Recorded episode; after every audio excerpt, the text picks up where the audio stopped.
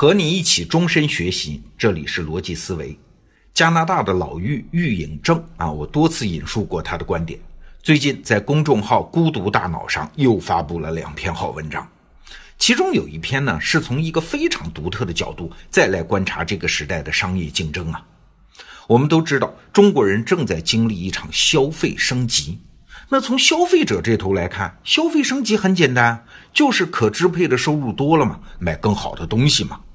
但是从商家的角度来看，消费升级有这么简单吗？仅仅是把更好的东西用更贵的价钱卖给更有钱的人吗？肯定不是嘛。因为市场中某个因素的变化，有的时候会引发一些全新的变量，会让整个市场变得面目全非呀，很多新规律会出现呀。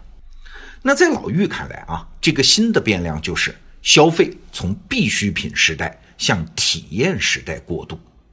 这观点听起来好像也稀松平常，但是你想，体验的本质是啥嘞？哎，是意义，追逐人生的意义啊。那过去消费者花钱买东西是为了满足衣食住行这些基本需求，而现在呢，消费者追逐的是体验以及体验给自己的人生带来的意义。那再往深一想，每个人赋予自己人生的意义是不同的，千差万别。但是从整个社会上来看，大家追求意义的方式又有很大一部分是重合的，就是和他人比较嘛。更准确的说，就是确认自己的社会地位嘛。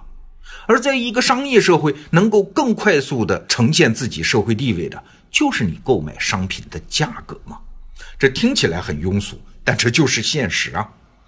我们整理一下刚才说的思路啊，当基本消费需求满足之后，人们开始追逐体验和意义，但是在很多情况下，体验和意义就是追逐自己买得起的商品的价格区间啊，以便把自己的社会地位呈现出来。所以你看，过去我们熟悉的商业逻辑是，我们先给消费者合适的产品，然后再去考虑定价。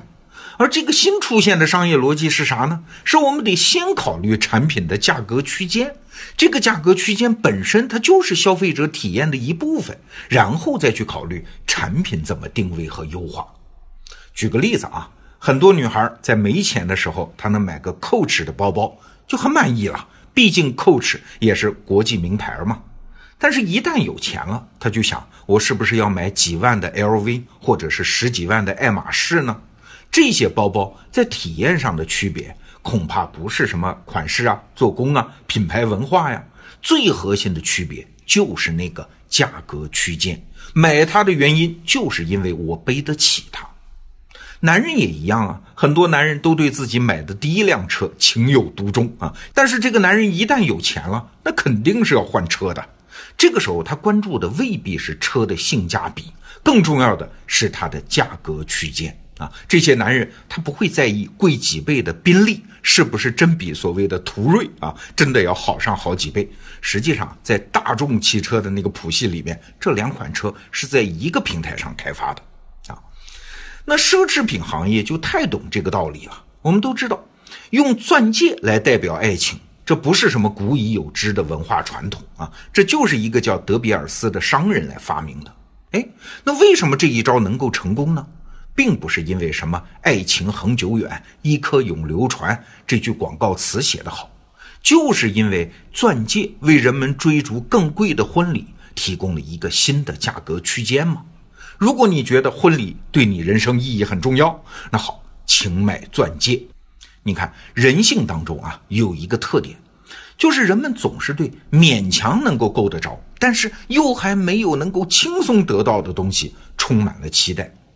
所以啊，有一份市场报告里写了这么一句话，说奢侈品定价的艺术就是要量化产品对消费者的价值，不考虑成本、竞争对手或者是市场价。这句话什么意思啊？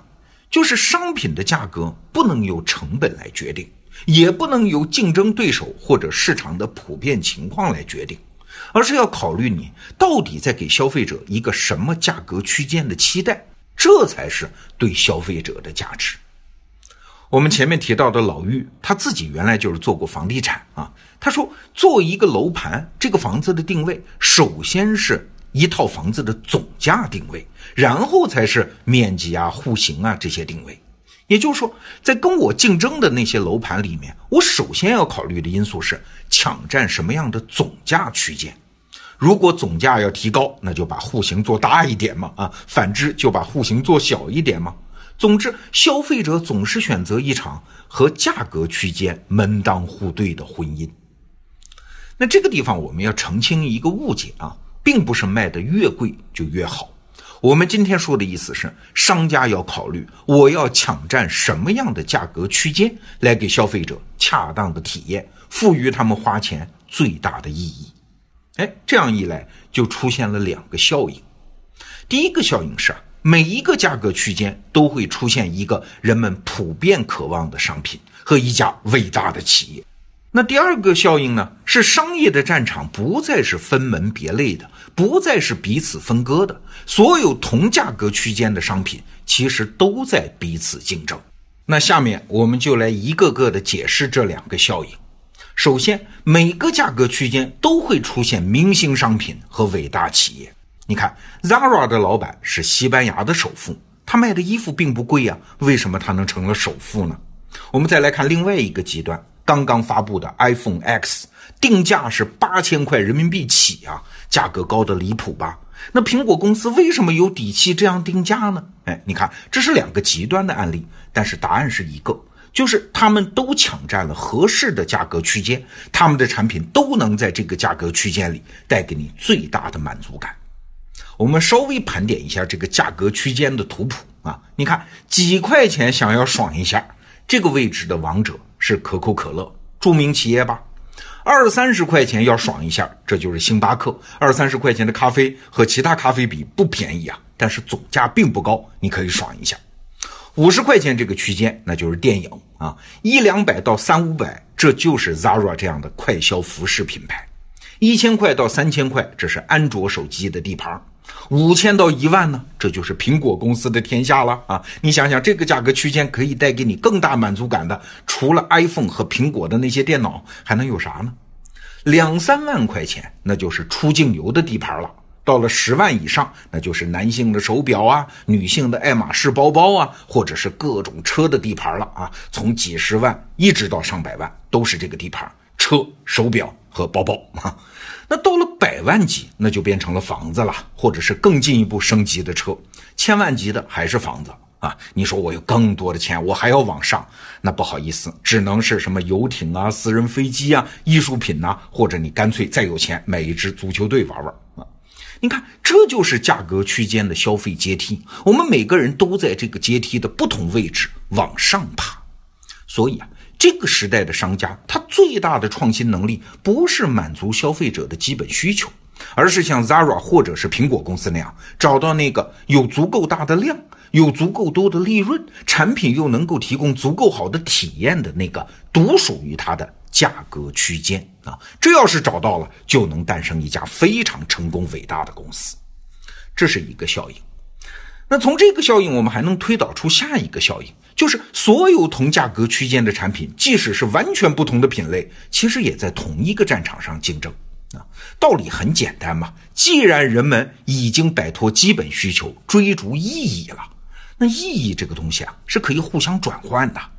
比如，我这个中秋节想给朋友买一件礼物，我的预算是三百到五百啊。那是买我们得到 APP 的每天听本书年度会员卡呢，还是送他一件 Zara 的衣服呢，还是一盒特别高档的月饼呢？虽然各有意义，但是在满足我社交需求这个场景下，中秋送礼这个需求下，它是一样的。所以我刚才提到的几件完全不搭调的产品，都是在竞争。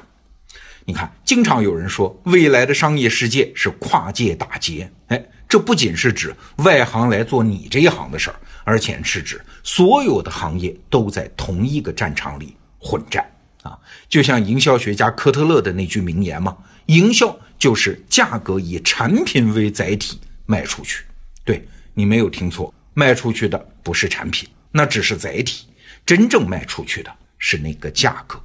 好，最后还要感谢一下老玉啊，他在这篇文章的结尾为我们的每天听本书年卡顺手还做了个广告。那欢迎各位来到每天听本书，和你一起终身学习。明天见。